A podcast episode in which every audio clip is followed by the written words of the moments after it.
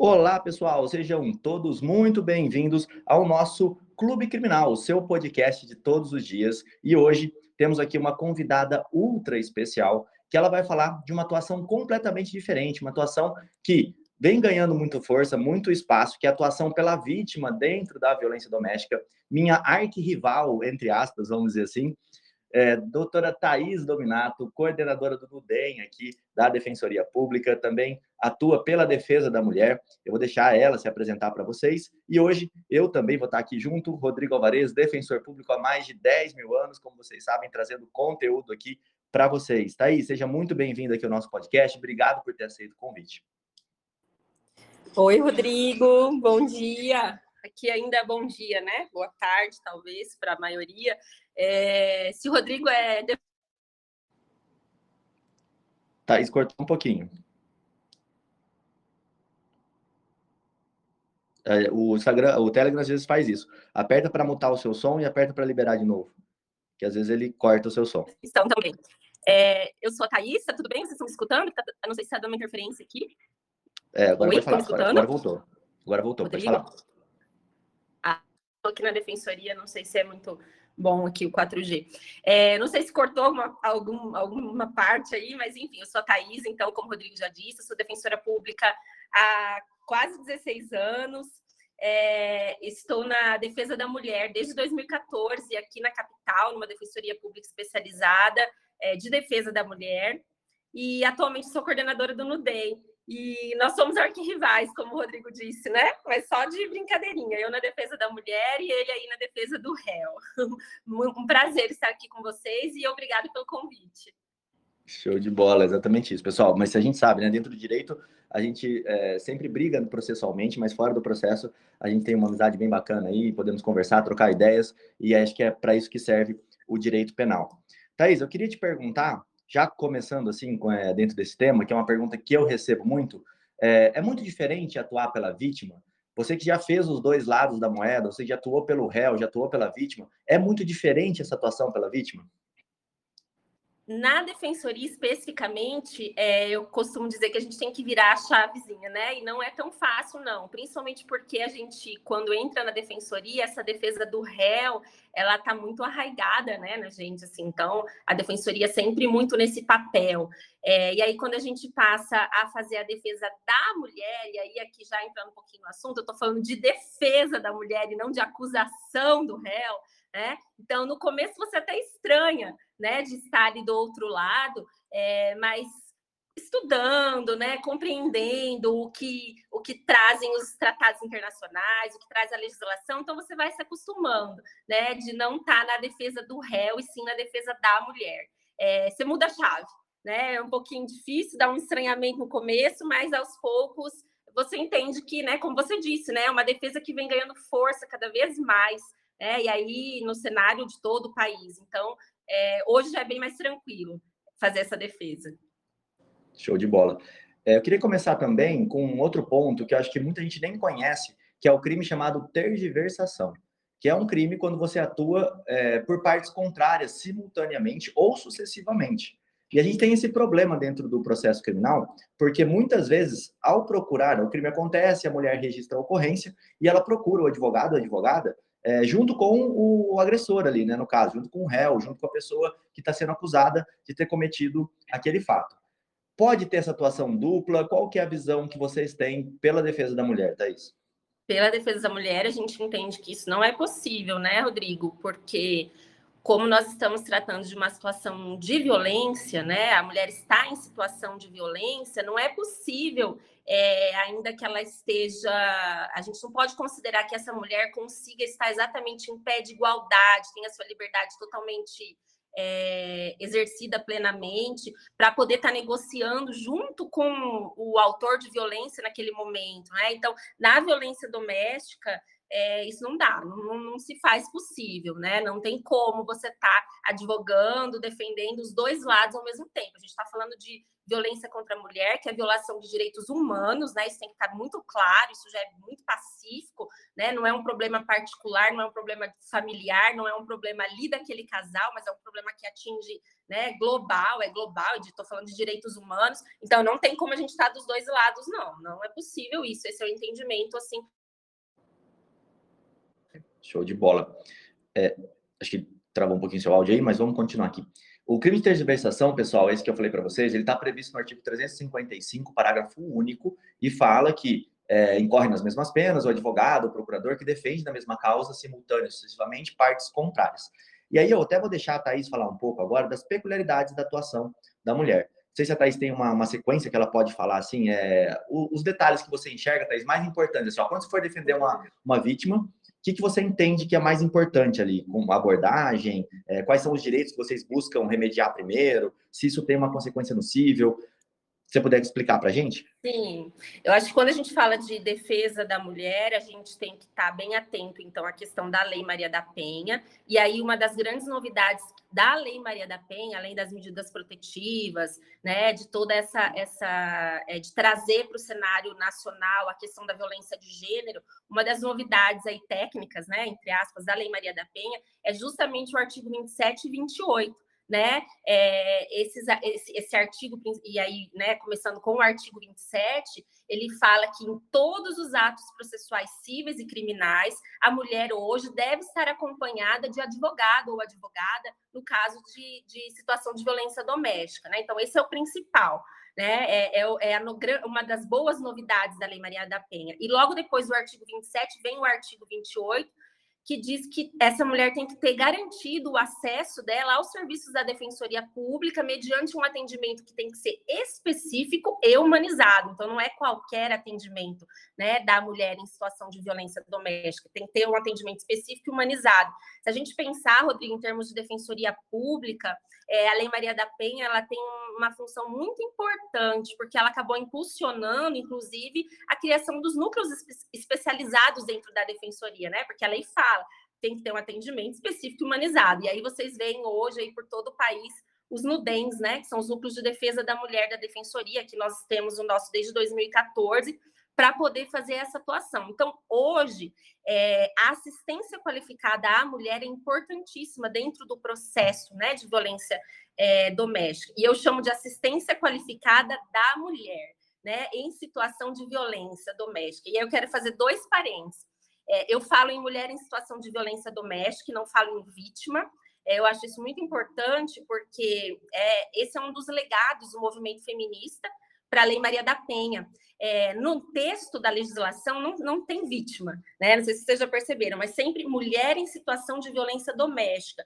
É, e a gente fala dessa forma, sim, e não vítima, porque a gente não quer que essa mulher fique estagnada né, na situação de vítima. Então, eu tenho que fazer com que ela supere, que ela transite aí, né, da, da violência, que ela transite da situação de vítima para uma situação de empoderamento, de superação.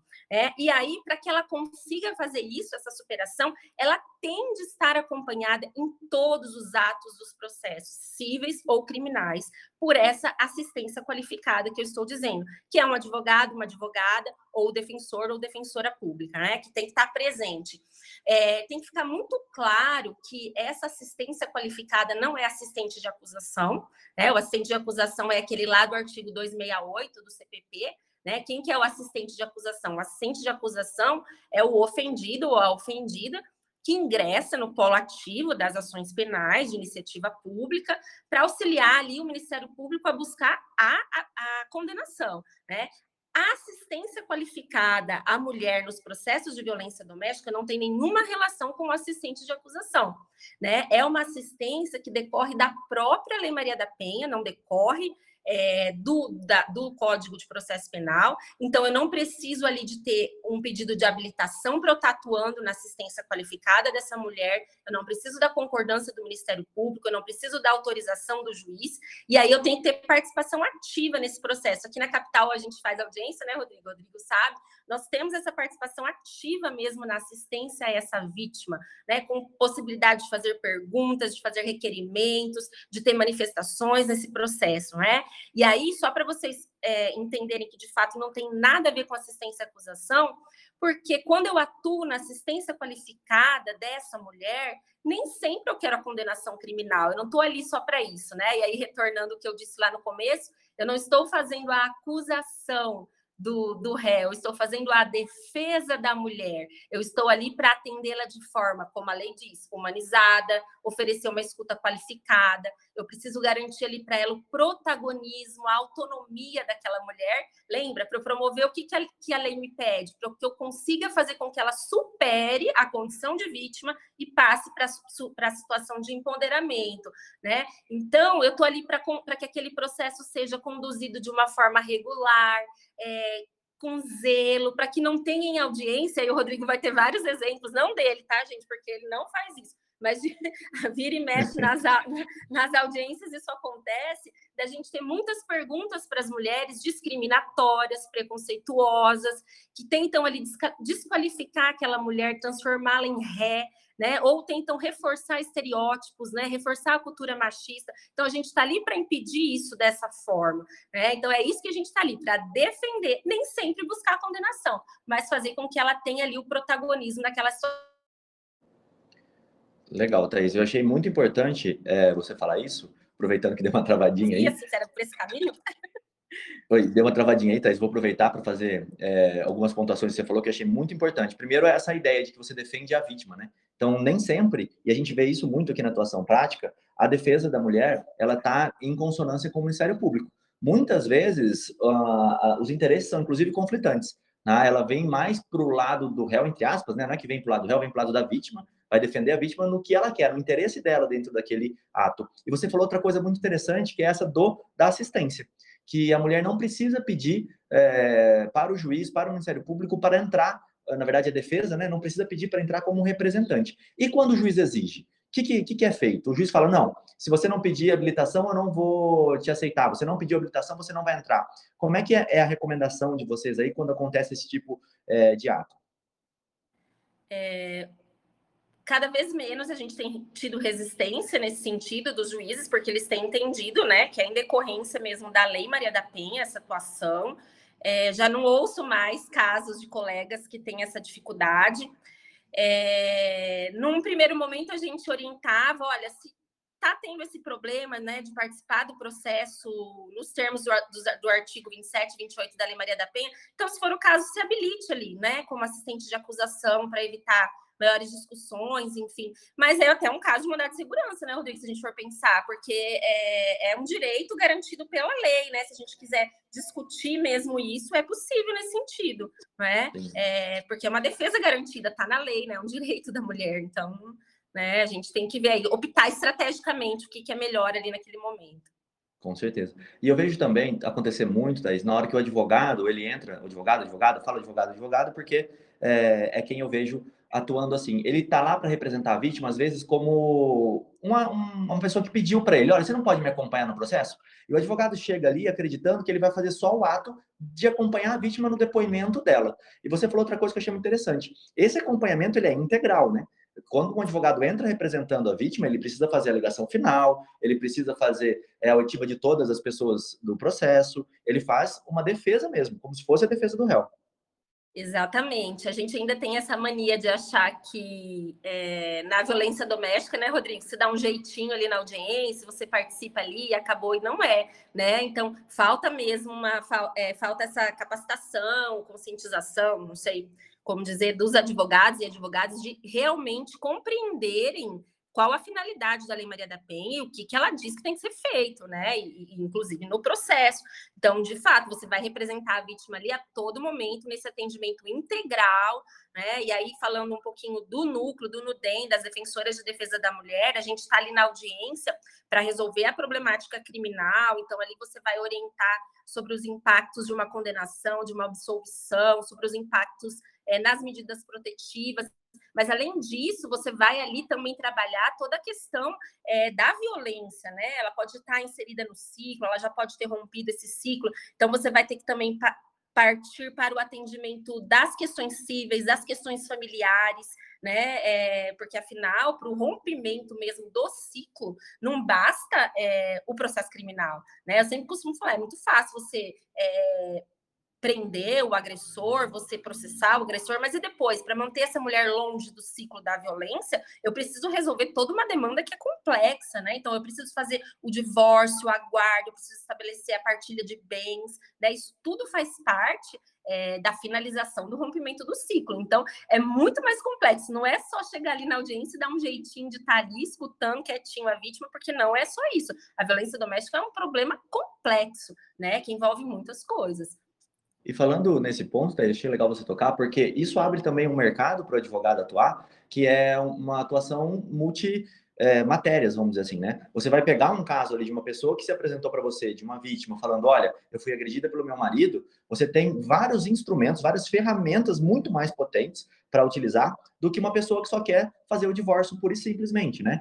É, eu queria que você comentasse um pouquinho dessas estratégias que você usa, até pode ser na parte civil também, não tem problema, dessas estratégias diferenciadas. Por exemplo, é, pedir uma medida protetiva, o que, que vocês conseguem fazer no civil, como eu sei que vocês fazem de não pedir, por exemplo, a mediação, porque a mulher não estaria em condição de fazer essa mediação. Quais são essas ferramentas que o advogado ou a advogada pode utilizar ali no, na prática, é, que reforça, olha, estou atendendo um caso de violência doméstica, opa, então é legal você atuar por aqui, por aqui, por aqui.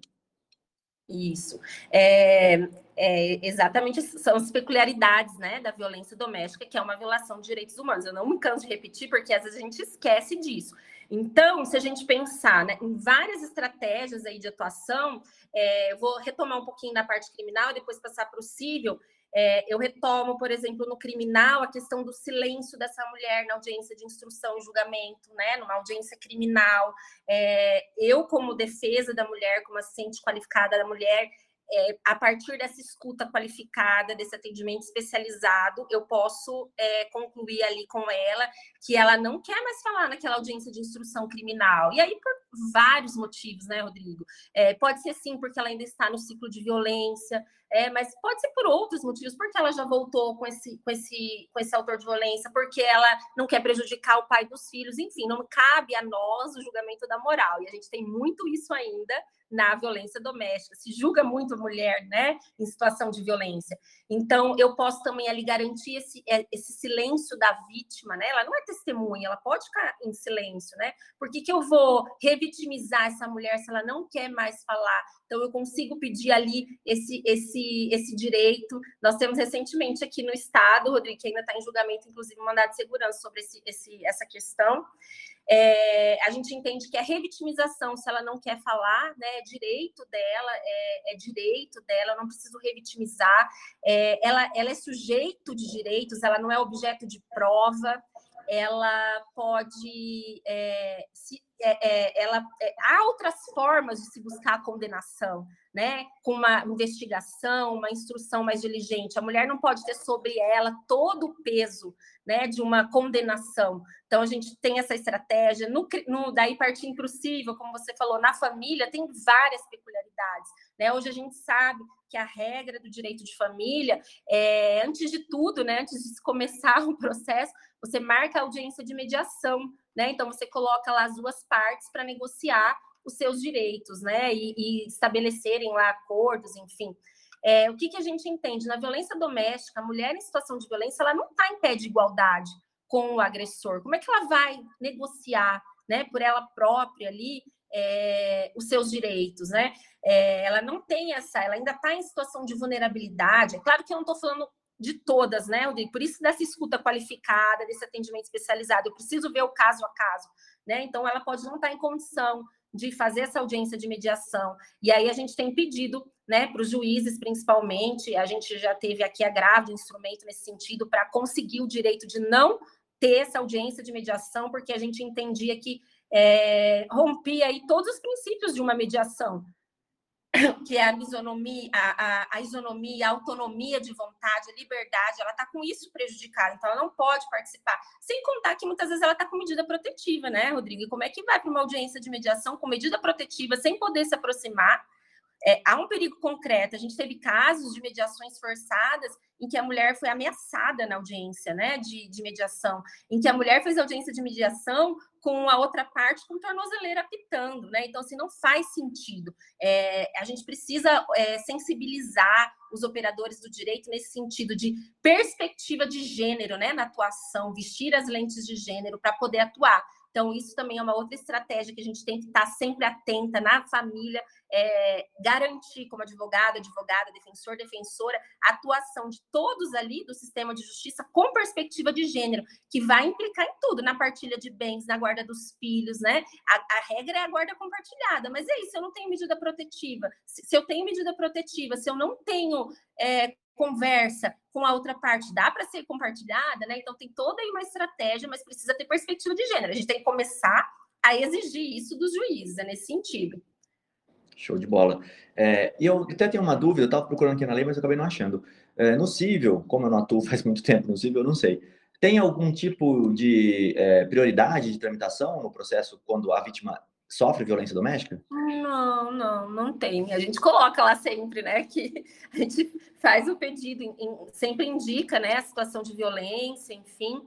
É, lembrar é, o que tem, o que dá para fazer também, Rodrigo, só desculpa, não tem essa prioridade, uhum. mas eu vou, eu me lembrei aqui de uma estratégia que às vezes a gente esquece quando entra com a ação de família, principalmente de solução de união estável, é, que dentre as medidas protetivas lá da Lei Maria da Penha, existem medidas que resguardam o patrimônio da mulher. Então, eu posso pedir uma medida protetiva, por exemplo, está lá no artigo 22, acho que é 22, no rol, é, a, a, medida pro, protetiva de proibir é, ficar provisoriamente de, da parte vender bens. Né? Então, numa dissolução de união estável, que não tem essa formalização do casamento, acaba ali com violência é, o, o, o homem acaba que vai dilapidando patrimônio. Então, como medida protetiva, lá da Lei Maria da Penha, que eu posso usar na minha ação de família, também, né? Então, são várias estratégias aí que a gente pode ter sentido.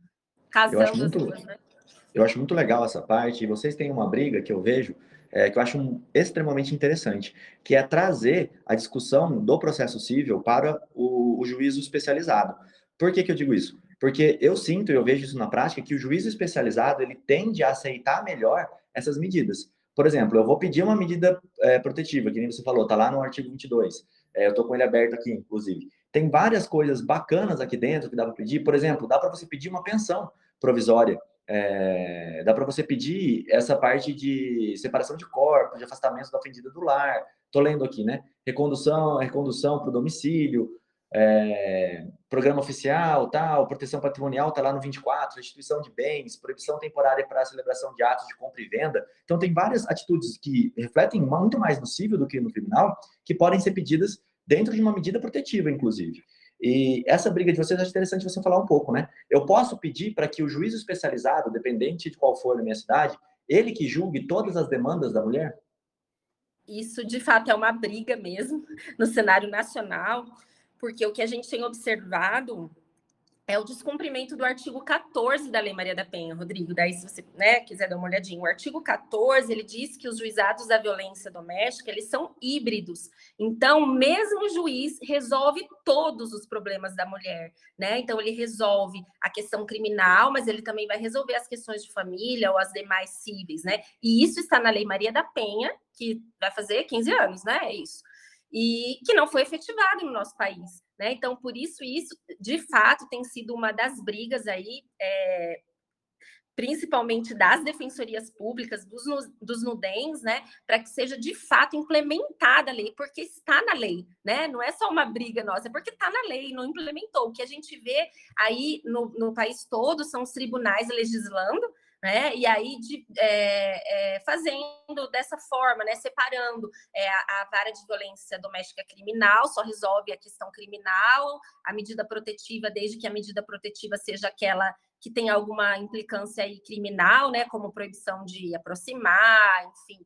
É, e as demais ficam todas para as outras varas, para as varas de família né, as outras medidas como alimentos, visitas, essa questão da proibição de venda de patrimônio, é, você fazer o divórcio, você fazer a guarda, então fica tudo para as outras varas, que são juízes que nem não na, né, é, não tem muitas vezes essa perspectiva de gênero e a mulher sai extremamente prejudicada. O que a gente tem visto é exatamente isso: as mulheres estão sendo prejudicadas porque a questão familiar, a questão civil, patrimonial está sendo decidida por juízes que nem sempre têm essa perspectiva de gênero, né? E aí há prejuízo, né? Vocês lembram aí do caso da, de São Paulo, né? Foi São Paulo que um dos juízes desde, desdenhou da Lei Maria da Penha, né? Era uma audiência de família que ele estava resolvendo questões né, aí do, do direito de família, mas separado, então o criminal, a medida protetiva estava lá no outro juízo e ele resolvendo ali as questões do direito de família, ele disse que não servia para nada aquela lei, que ali, que ali na vara dele não entrava essa questão né, de violência doméstica, ele não.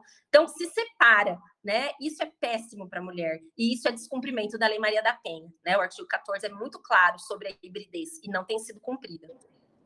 Legal. E até teve, não sei se já virou lei, né? Mas tinha um projeto de lei recente que a gente até estava discutindo, é, que trazia essa opção até para a pessoa falar, olha, eu quero que tudo seja julgado na, pela vara especializada. Isso traria, por mais que a lei fala que tem que criar, mas isso traria uma escolha da mulher. Olha, eu quero que meu processo seja julgado na vara de violência doméstica. E aí não teria muita escolha para o TJ. Achei bem interessante essa questão também. Falando da, da parte patrimonial aqui, que eu acho muito interessante a gente comentar, vamos fazer um exemplo aqui em que você está atuando pela vítima, tem um, um inquérito civil rolando, um inquérito, desculpa, penal rolando, e o promotor faz a denúncia, mas não pede dano moral. Ele não faz o pedido de dano moral mínimo ali na denúncia dele. E a gente sabe que lá na frente, se não tiver um pedido da denúncia, na verdade, deixa eu começar até um pouquinho antes, né? Na violência doméstica já é pacífico que há o direito da vítima, em um réu sendo condenado, de dano moral em ré ipsa, ou seja, não precisa nem demonstrar e provar a existência do dano moral. Ele já vai ser dado em valor mínimo pelo juiz penal mesmo. Só que isso tem que estar pedido lá na denúncia, o promotor tem que colocar isso na denúncia como também os danos, é, os danos patrimoniais né, que ocorrerem. Vamos supor, quebrou um celular. Se o promotor esqueceu, não colocou isso na denúncia, é, por algum motivo não consta. Vocês podem, como assistente, entrar ali e fazer uma emenda ou essa denúncia, fazer um pedido complementar para que seja colocado nessa denúncia inicial o, a parte de dano? Sim, é, isso é pacífico, como você já disse, né? Condenou imediatamente, então, a condenação também pelos danos morais e materiais, se tiver. E se não houver esse pedido na denúncia, é, nos termos do artigo 27 e 28, atuando nesses termos, como né, assistente qualificado à mulher, qualificada à mulher, é possível sim fazer esses pedidos desses danos mínimos, né, do, do valor mínimo pelo menos. E aí, posteriormente, ingressar no cível, então, para complementar, é, e aí com provas né, mais é, fortes, enfim, para poder realmente fazer a indenização. Travei, Rodrigo, será? Oi, não, desculpa, eu estava falando aqui sem, sem liberar o, o microfone. É, você estava falando das medidas protetivas de urgência, e eu achei bem interessante, lá no artigo 24 tem uma que consta assim, prestação de calção provisória mediante depósito judicial por perdas e danos materiais decorrentes da prática da violência doméstica familiar contra a ofendida. Então, vamos dizer que você está atuando também no caso de violência doméstica, em que ah, a vítima procurou o escritório aí do advogado, do advogado querendo uma separação, e tem violência doméstica no contexto, ela já fez o boletim de ocorrência. É, você entende que seria possível, no meu pedido de medida protetiva, ou um pedido complementar ao do delegado, que já foi feito, por exemplo, é, para que haja essa prestação de calção provisória no criminal mesmo, no juízo é, criminal?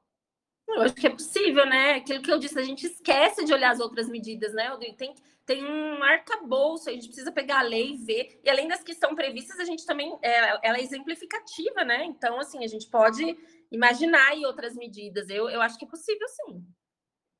Show de bola. É muito mais fácil de conseguir também é, esse deferimento, né? Que a gente, tá, como a gente estava falando, quando a gente pede isso para o juízo civil. Então, pessoal, vocês olhem lá o artigo 23 e o artigo 24 e olhem as possibilidades, porque tem muita coisa.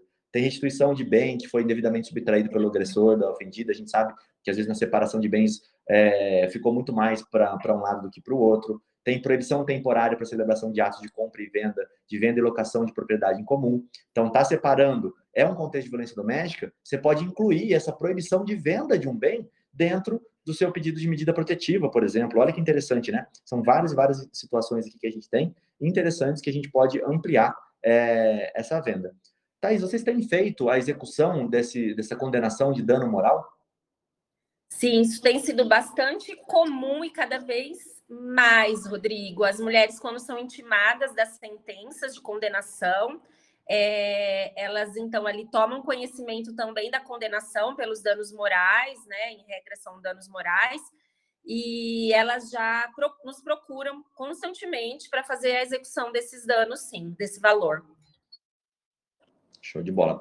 É, e eu tenho visto também que eu tenho sempre orientado isso, Thais, não sei é, como é que vocês veem, quando tem essa questão, muito advogado pergunta, olha, me procurou os dois. O casal me procurou, ela fez o registro da ocorrência, já se passou um tempo, ela não quer mais o processo, e o casal me procurou. Quem eu atendo primeiro? E eu tenho dito para eles, assim como você já falou, que como a gente tem o enunciado 50 lá do Fonavid, falando desse silêncio da vítima, como a gente tem é, vários juízes já aceitando isso, seria muito mais interessante para o, o advogado ou advogada nessa questão atender a mulher separado do homem passa o homem para um outro escritório ou pela defensoria mesmo e faz o atendimento da mulher, porque a chance de você conseguir o sucesso dentro de um processo para o que a própria vítima quer, que, claro, uma conversa perguntando se é realmente esse o interesse dela, vai ser muito maior defendendo a mulher. Não sei como vocês pensam isso, né? É, é que aqui a gente acaba né, vendo sempre só a, a parte da mulher mesmo. Eu jamais atender os dois, né? E é uma estratégia essa daí, né? De atender a mulher nessa questão do silêncio. Lembrando que nem sempre o silêncio vai garantir a absolvição, né? A gente já teve vários casos nesse sentido, né? É, ela não vai contribuir como prova, né? Mas às vezes há outras provas ali no processo. Então, é, eu acho que é uma estratégia interessante. Legal. É, e aí, acho que tem mais um tema que é bem importante, que é a orientação. Vamos falar agora um pouquinho do lado do réu é, a orientação que o advogado pode dar ou advogada quando, quando você está atuando, opa, quando você está atuando pelo réu. Como assim? Simples. O réu ele vai sentar lá e ele vai começar a, a fazer um discurso que talvez seja muito mais machista do que é, ele ficar em silêncio, por exemplo, né? Como é que você pode orientar assim para que as pessoas entendam isso? Porque uma coisa que eu falei muito com, com o pessoal, eu sempre falo quando eu dou palestra sobre a defesa do réu, é que muitas vezes ele não se vê como essa pessoa que cometeu um crime. Ele não enxerga que aquilo que ele fez é um crime. E talvez quando ele vai ser ouvido, ele vai falar coisas ali que não, que não são é, muito bem aceitas, vamos dizer assim, principalmente por um juízo especializado, né, que vai prejudicar muito mais do que defender. É, como é que você costuma ver essa situação? Prejudica mesmo. É, é uma reprodução da sociedade machista, né, Rodrigo? Isso é não só no réu a gente vê isso, mas nas testemunhas também, né? Eu me lembro é, de, um, de uma audiência que eu participei que era uma testemunha e, e ele falou muito bem do réu, que o réu era maravilhoso, que era um homem prestativo para os vizinhos, para os amigos do trabalho. E aí, quando eu pego o processo, são vários antecedentes ali, né, de, de Maria da Penha, inclusive contra aquela mulher que estava ali naquele dia.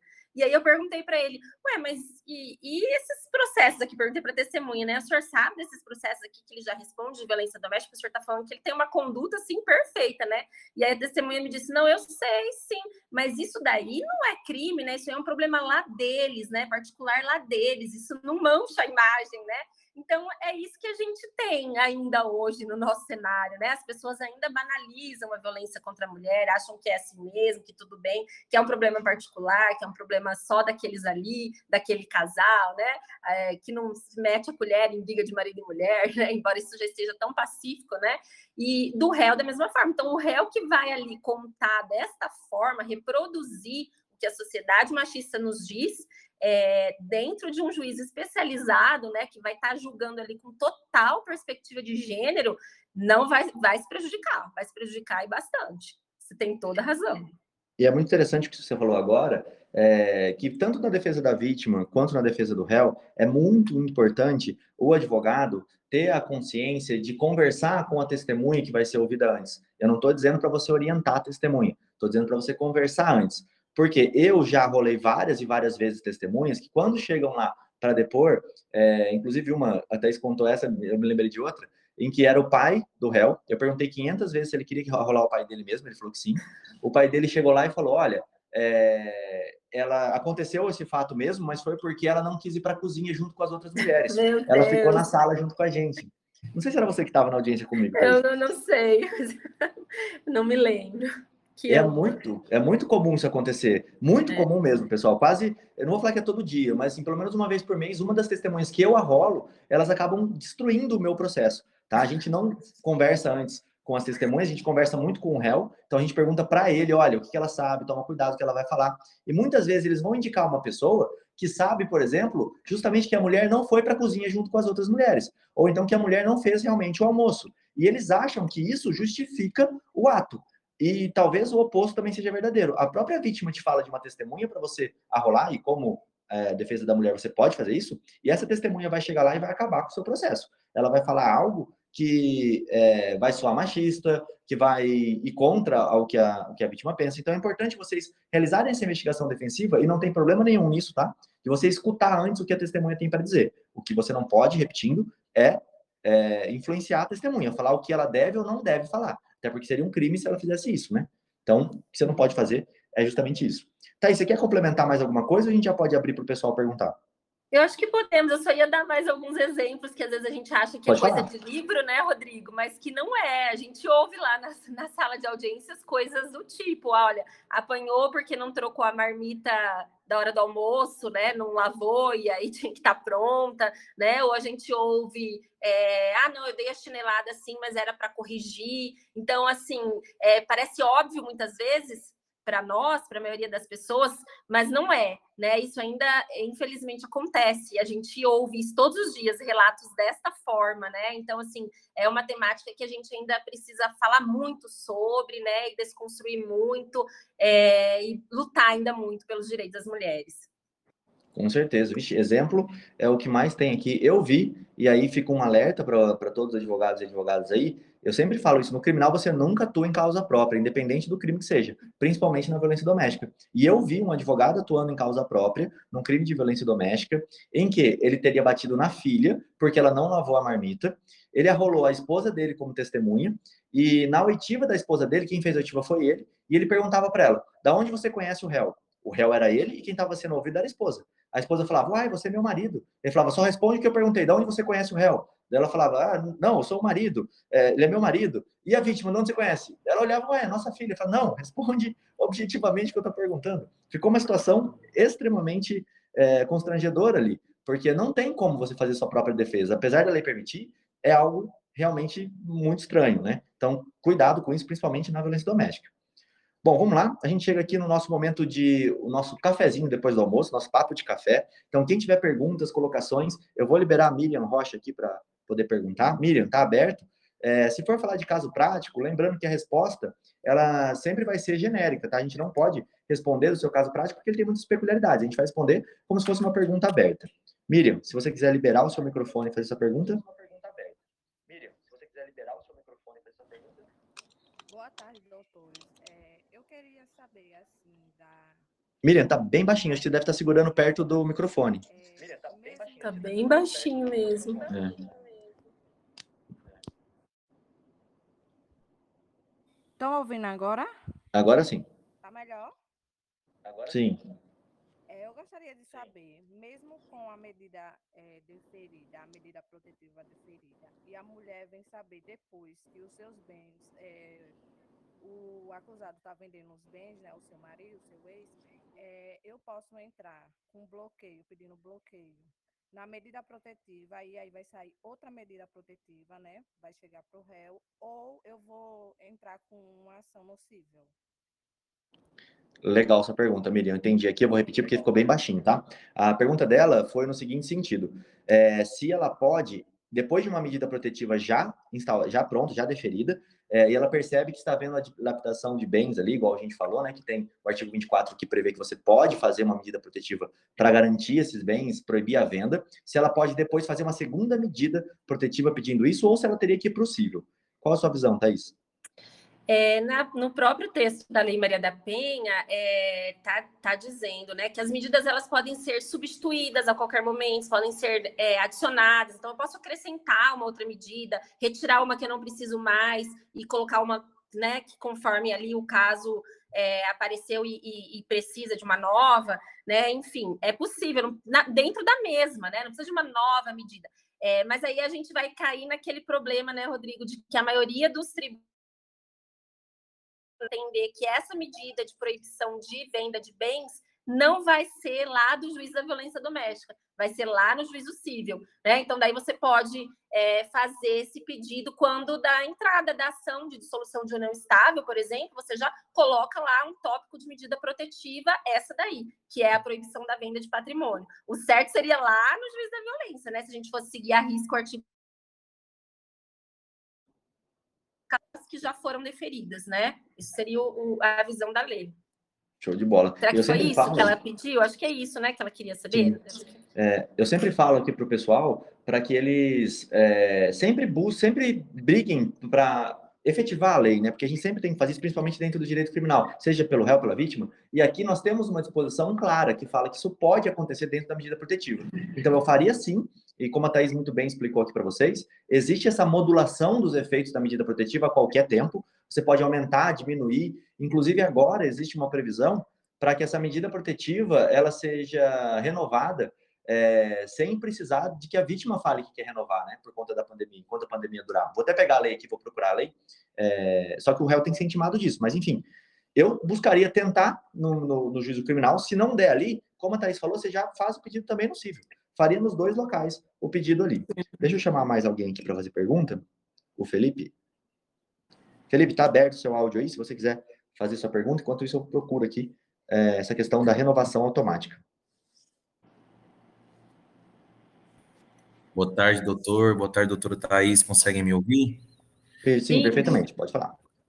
Doutora, é, aprendi muito aqui com a senhora e com o doutor. Me veio uma dúvida aqui. Eu represento uma mulher em situação de violência doméstica. Ou a gente levou a situação para a delegacia e não conseguimos mostrar com suficiência de prova alguma agressão, algum crime. Então, eu creio que esse inquérito vai ser concluído sem indiciamento. Por outro lado, há muito um, um, dano, uma violência patrimonial e uma violência psicológica. Eu queria saber da senhora se a senhora entende se a violência psicológica entra na lesão corporal. Eu vi alguns entendimentos assim, mas é minoritário. Se a senhora já participou de algum caso assim. E outra, outra questão é a respeito do estelionato afetivo. Eu vi também que houve uma condenação, inclusive o homem foi condenado a pagar mais de 200 mil reais. Se a senhora também visualiza o estelionato, estelionato afetivo. Se há possibilidade de configurar. Essas é são as minhas perguntas. Felipe, boa tarde. É, é, a gente tem visto, né, alguns juristas, a Alice Bianchini tem falado muito sobre essa questão da violência psicológica ser encarada como lesão corporal, né, ser tipificada, a gente vê esforços nesse sentido. É, eu, eu não tenho ainda uma opinião é, formada, extremamente formada sobre isso, eu tendo a achar que a gente não precisa criminalizar algumas condutas, tá? Mas isso ainda não está muito bem formado ainda aqui para mim. Eu tenho ainda estudado nesse sentido. Porque o que, que, eu, o que, que eu tenho defendido?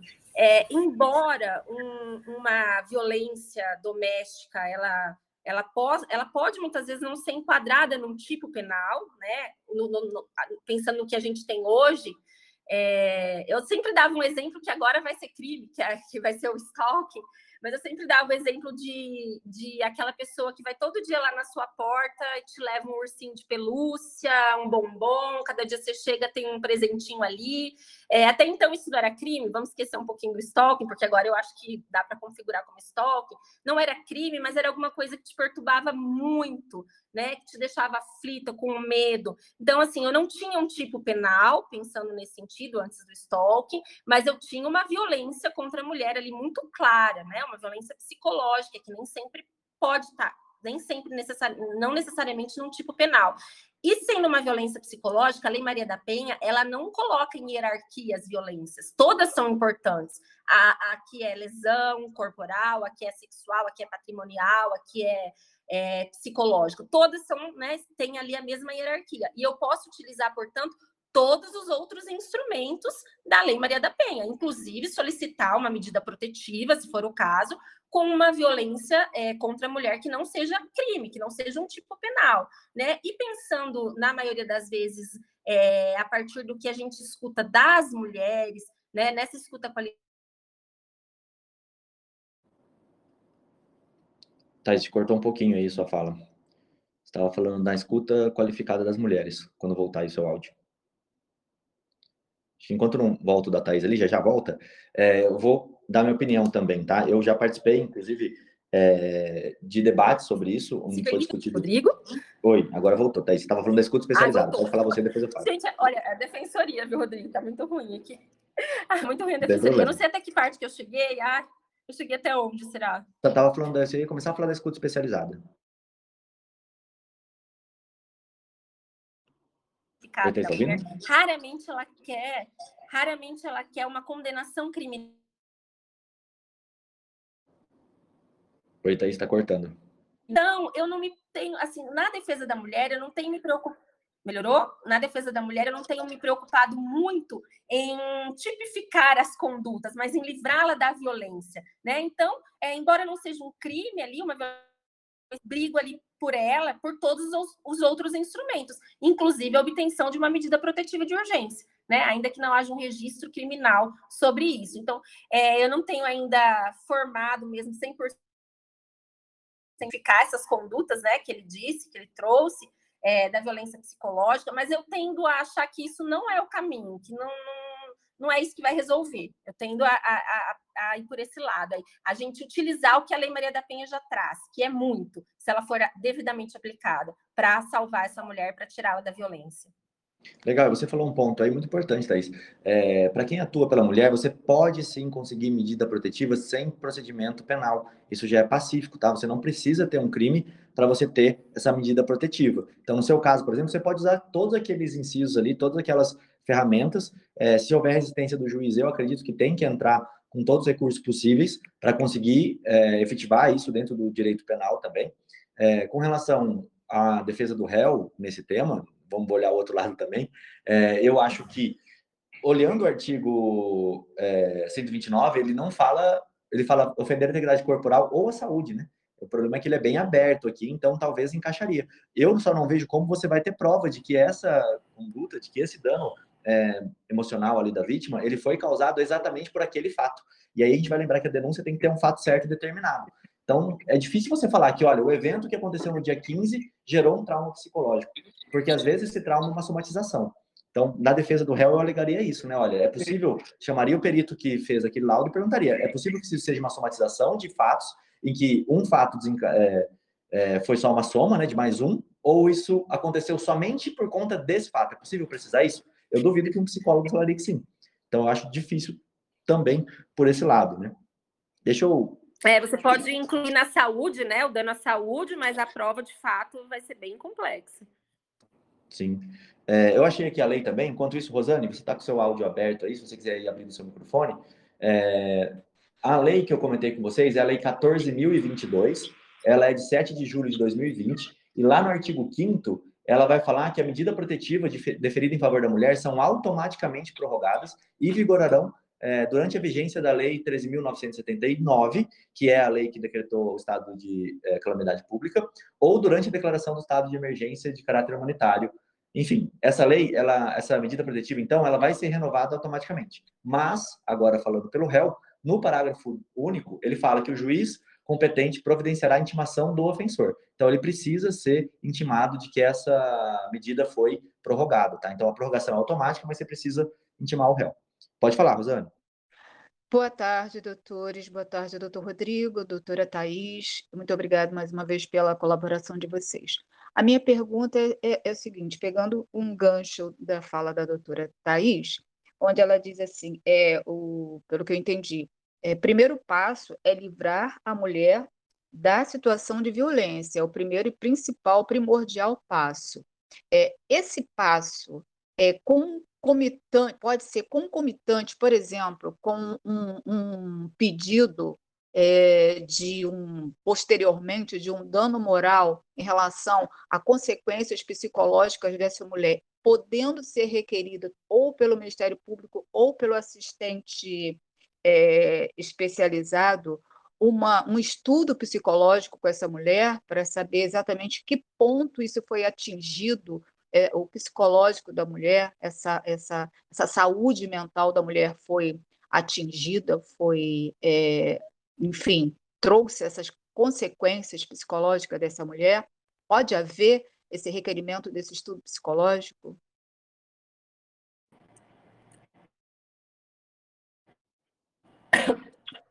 Oi, Thaís.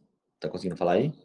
Tô, tô conseguindo. É, eu penso que o aprofundamento né, desse dano, dos efeitos desse dano, a gente não vai conseguir fazer no processo criminal. Depois você me fala aí a sua opinião, Rodrigo né? Porque ali a gente vai no processo criminal ter apenas a condenação pelo dano no valor mínimo, né? Sem se aprofundar ali nas provas. O que a gente faz é posteriormente no juízo civil, aí sim, com estudo psicológico, né? Com laudos. É, pedir a indenização pelos danos morais, complementando aquele mínimo que ficou lá no processo criminal. É, agora também não vejo é, eu acho que não vai ser definido esse tipo de prova. O que você acha, Rodrigo, no, no processo criminal? É, eu, eu acho que vai ser mais difícil ali da gente conseguir uma prova mais aprofundada dos danos. É com relação ao dano, se o seu objetivo for esse, aumentar o dano, eu acho que realmente o criminal não é o local. A minha opinião, na verdade, é que não é local nem para o mínimo, mas enfim, já é pacífico isso é, o dano mínimo vai ser dado. Agora, se você, por conta, fez um, um laudo com uma psicóloga, se você fez dentro da sua diligência, se você conversou com o promotor, muitas vezes eles têm a capacidade de fazer é, algum procedimento nesse sentido, né? E você busca aumentar a pena do réu, eu tenho quase certeza que se tiver dentro de um processo um laudo psicológico falando que a vítima sofreu dano psicológico, pelo menos lá no 59, o juiz ou a juíza lá da violência doméstica, eles vão tender a aumentar a pena do réu é, devido às circunstâncias do fato, é o que aconteceu, porque você fez prova disso. Ou então, se você quer aumentar o, o dano é, que vai ser fixado ali, talvez você provar dentro do processo que o réu tem patrimônios, você juntar ali que o cara tem é, um carro importado, isso também pode fazer com que o juiz do criminal aumente o mínimo. Mas, como a Thaís falou, não sei até quanto isso é interessante. Ela falou assim, da gente requerer. Pode falar, Thaís. Acho que deu uma cortadinha no seu. Tá, se for. É, acho que até queria falar que o, o pergunta dela é requerer para o juiz, né? Se for esse requerimento para o juiz, não sei se ele deferiria. Agora, uma perícia nesse sentido, é, ou então você mostrar que o réu tem patrimônios para poder aumentar. Eu caí assim um aqui. Ai, a defesa. Oi, oi, Thaís, pode falar. Acho que a Thaís está com um probleminha de conexão, mas não tem problema. É, só para terminar, eu acho que, então, se você quiser fazer essa perícia, depende do, do, qual é o seu objetivo. Eu sempre falo isso, o processo é um jogo, né? Então, você tem que entender qual é o seu objetivo dentro do jogo. Olha, eu quero que a condenação do cara seja numa pena maior. Ótimo, faça provas de que a conduta dele causou é, danos para a vítima, que é que ele tem uma conduta péssima, assim como a defesa vai provar o inverso. Olha, essa conduta não gerou nenhum dano para a vítima, essa conduta que ele teve é, não fez nenhum abalo, enfim, é uma briga ali entre quem faz a melhor prova. Se for com relação ao dano, eu acho que você garante o mínimo e garante a existência é. do dano no criminal, e depois é possível que você tenha possibilidade de fazer uma prova muito mais robusta, né?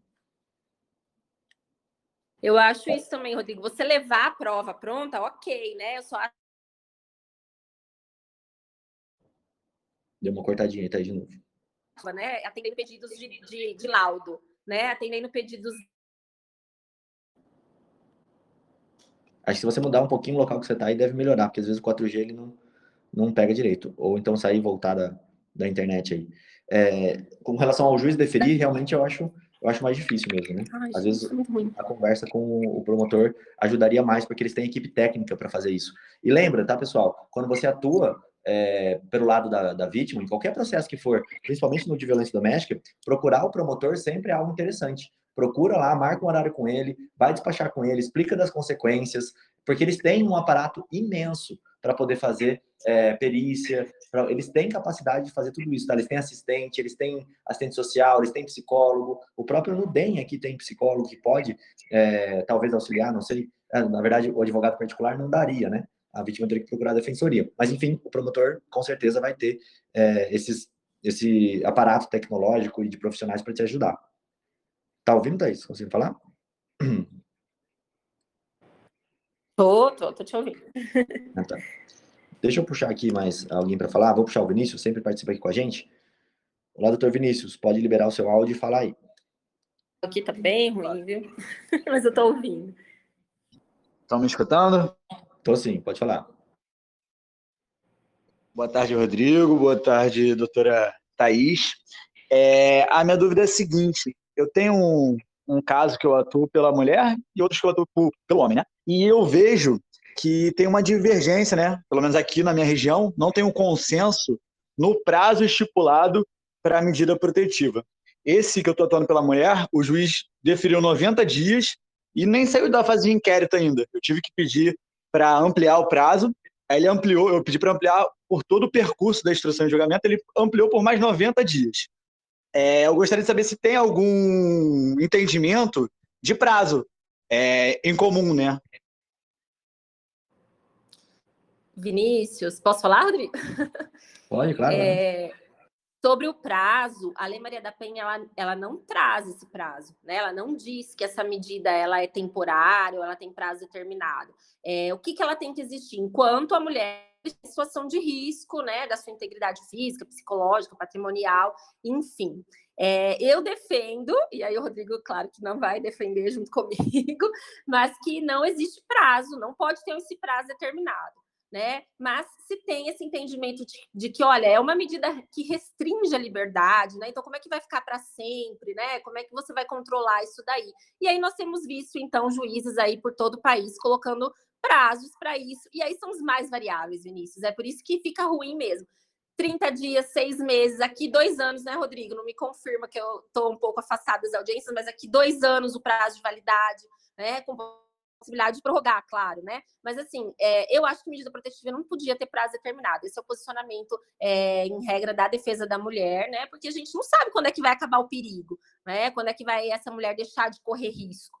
Né? Mas também entendo aí um pouco dessa, dessa questão de que, como é uma medida é, que limita, né? Ela não pode ser eterna. Mas não tem, não tem um prazo comum, né? Não tem, Vinícius. Cada lugar está de um jeito, infelizmente. É, exatamente. Falando um pouquinho sobre a visão da defesa do réu aqui, a gente tem duas coisas completamente diferentes. A primeira delas é a medida protetiva, que é deferida em favor da mulher. A outra coisa, por exemplo, é aquela medida da tornozeleira eletrônica que é colocada no réu. Quando se tem uma tornozeleira eletrônica, tem o, um entendimento do tribunal, aqui do Mato Grosso do Sul pelo menos, que ela deveria durar no máximo 180 dias. Ela não poderia passar disso. Eu, é, olhando para essa tornozeleira como algo que restringe o réu, até porque ele tem que carregar ela, é, fica quatro, cinco horas preso numa tomada, é, ela não poderia durar mais do que duraria, por exemplo, uma prisão preventiva. O crime tem uma pena de seis meses e o cara usa a tornozeleira por seis meses, é algo, na minha concepção, que não fica muito coerente. Hoje em dia, a gente vê tornozeleiras aqui sendo aplicadas por 30 dias, 60 dias, quando é caso mais grave, que é para tirar aquela urgência, é, aquela demanda ali daquela ameaça iminente que está acontecendo. Então você vai andando com o réu. Primeiro põe a tornozeleira, depois eu tiro a tornozeleira dele, vejo como ele se comporta só com a medida. Ele quebrou a medida, ele vai voltar lá para a prisão.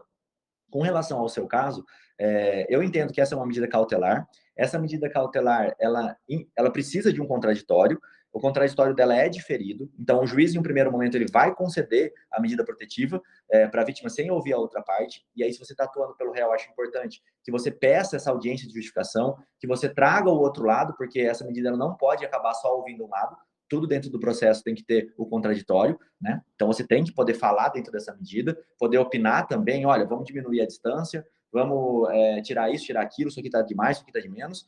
É, então o réu também tem que poder opinar com relação a isso. E com relação à sua, que tem um prazo determinado, eu acredito que tem que ter esse prazo determinado. Por quê? Antigamente, quando a medida de proteção ela só ocasionava a prisão do réu, a consequência era quebrei a medida protetiva, eu vou ser preso por conta disso. Ótimo, beleza. O cara está descumprindo uma regra dentro do processo e ele vai ter a prisão preventiva dele decretada. Quando isso passa a virar um crime, eu tenho um problema muito maior aqui. Por quê? Porque eu tenho uma medida que pode vigorar por anos e anos, indistintamente. Ele pode determinar a medida hoje e daqui cinco anos, sem o cara saber mais, é, essa medida ainda está em vigor, e ele comete um crime quando ele cumpre essa medida protetiva. Então, eu tenho um problema gigante aqui para o réu. Por isso, eu acho que tudo tem que ter um prazo. Principalmente aquelas medidas protetivas que são fixadas sem processo criminal. Agora, o teu pedido, eu acho que é, é, é coerente. Olha, pelo menos enquanto durar o processo criminal, eu quero que dure a medida protetiva. Eu acho que é razoável aí. E aí eu vou repetir de novo, até porque me pediram. É. O número da lei é 14.022 de 2020. 14.000, é, 14022 barra 2020. Eu coloquei ali no grupo também. Essa lei, ela traz lá no artigo 5 a previsão de renovação automática das medidas protetivas. Então, você pode, inclusive, utilizar ela, só tome cuidado de pedir para o réu ser intimado, para ter validade essa medida Sim. protetiva sua.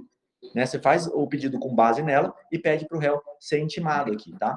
Pode falar, Thaís. É, eu, acho, é, eu acho razoável também. Oi, deu uma cortadinha, Thaís.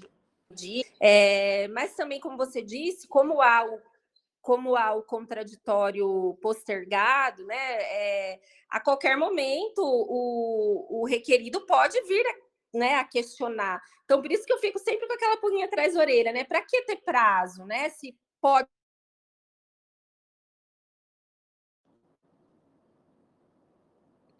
Oi, cortou de novo.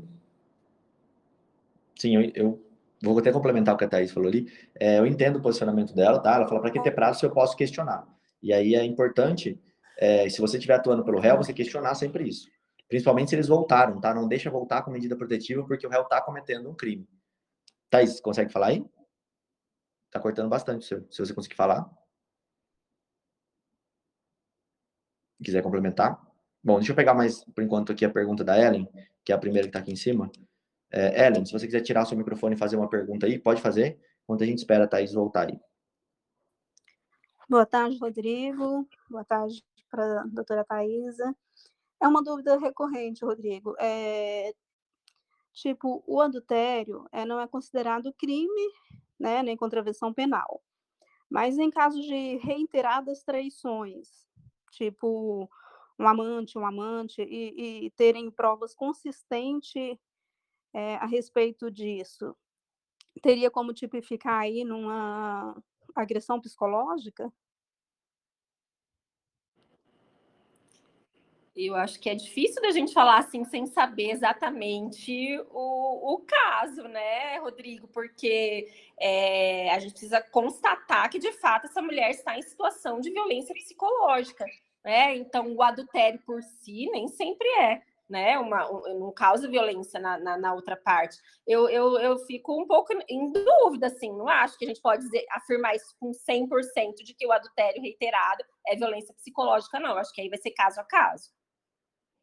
É, acho que como crime em si, se você pensar em lesão, por exemplo, como a Thaís já falou, é, acredito que não vai dar um crime, até porque vai ter uma discussão se existe o um crime de violência psicológica. O que dá para você tentar encaixar é, e eu, eu, quando eu olho pelo réu, eu acho que eu consigo encaixar muito bem isso, é porque a fidelidade, ela ainda é um dos deveres do casamento. Então, se você for pegar o Código Civil e olhar o Código Civil, lá o artigo 1566 do Código Civil, no inciso 1, ele vai falar, são deveres de ambos os cônjuges a fidelidade recíproca. O que eu tenho, então, quando há uma traição, é um descumprimento de uma obrigação civil do casamento. Eu tenho um injusto, ponto. Agora eu tenho que ver o que eu vou fazer com esse injusto. Como é que eu vou mostrar para o juiz que esse injusto pode aumentar a pena do, do réu, por exemplo? Eu teria que demonstrar isso dentro do processo e achar um fundamento. Pegar lá o artigo 59, olhar onde que eu poderia encaixar isso e como eu poderia pedir para aumentar a pena. Ou, pelo réu, é, o réu foi traído, cometeu o crime. Isso justifica o crime? Não, mas o injusto foi cometido contra ele. Então, eu tenho, por exemplo, uma atenuante que eu poderia pensar nela, né? No, claro, vai depender se o juiz vai aceitar ou não, é uma injusta provocação logo após é, é, uma, cadê aqui, ó, sobre influência de violenta emoção provocado por ato injusto da vítima. Eu poderia pegar isso daqui sobre violenta emoção provocado por ato injusto da vítima. O que eu teria que provar é o ato injusto, a fidelidade, de, de acordo com o Código Civil, ela é um injusto, então eu tenho um injusto aqui e eu tenho a violenta emoção. Então, pelo réu eu consigo encaixar. Agora, pela vítima, eu teria que olhar aqui as qualificadoras, desculpa, as, as agravantes e pensar no 59, para ver se eu consigo achar algum lugar que eu encaixe isso. Falar, olha, conduta do réu está descumprindo um ilícito civil, então por isso tem que aumentar a pena. Não sei, teria que pedir e ver a reação do juiz. Eu acredito, né? É, também acho, não acho tão simples, não, Rodrigo, o adultério em si configurar uma violência psicológica, não. Né? Mas aí é, tem que ver mesmo caso a caso e trabalhar com as agravantes. Mas, Ellen, pode ter certeza. Pode falar. Entendi. Certo. O Ellen, é, eu tenho certeza também que tudo que você conseguir comprovar dentro de um procedimento criminal é, que afetou a vítima, principalmente se tratando de violência doméstica, tudo que você conseguir deixar mais evidente por exemplo, tem perguntas que a Thaís faz, as defensoras da mulher fazem aqui, que são muito difíceis para a nossa defesa, que é, olha, ele já agredia você anteriormente? E ela fala assim, nossa, eu vivo num ciclo de violência, desde que eu casei, ele vem me batendo por cinco anos, e a gente sempre tenta puxar na defesa para o lado, olha, mas você tem prova disso? Mas você fez é, boletim de ocorrência com relação a isso? Ela não fez boletim de ocorrência, ela não tem provas disso que ela está alegando ali naquele momento, é a palavra da vítima, ponto, que tem sua relevância, claro, mas não tem um processo que condenou ele por isso, mas pode ter certeza que isso vai pesar na decisão do juiz no final né? E é até por isso que, que é perguntado, né, Thaís? Não sei a sua opinião. Sim, é, é porque, de fato, né, voltando na complexidade da violência doméstica, ela raramente é um fato isolado, né? Então a gente precisa fazer com que o sistema de justiça entenda toda essa sistemática do ciclo, do contínuo de violência, né? Então essas perguntas são recorrentes mesmo. Sim, show de bola. Pessoal, estamos chegando aqui a uma hora de podcast. Eu vou pedir para vocês clicarem no botãozinho de levantar a mão aí para eu poder fazer o meu print. Pedir que vocês façam o mesmo, tá? Marquem a Thaís ali, quem quiser seguir, é o arroba defesa delas. Deixa eu tirar meu print aqui, pronto. É, se vocês puderem tirar um print compartilhar lá no Instagram de vocês também, marquem o Criminal na Prática, marque a Thaís, ela tem um projeto super legal com a defensora também que chama Graziella, é, Graziele, ela é arroba defesa delas, tudo junto, né, Thaís? É, vocês podem encontrar ela lá, e vou deixar a Thaís fazer as considerações finais dela. Muito obrigado, Thaís, por compartilhar com a gente aqui essa uma hora aí, para poder dividir tantas estratégias, tantos conhecimentos aí com a gente. Obrigada, Rodrigo.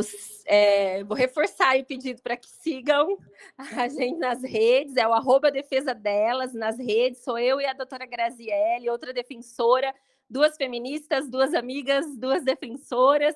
É, foi um prazer estar aqui com vocês. Eu espero ter contribuído um pouquinho, o tempo é curto, né? E o sinal aqui está péssimo, peço desculpas até já por isso, porque várias vezes tive que interromper, mas foi uma, uma honra, um prazer mesmo, Rodrigo, e a gente está à disposição.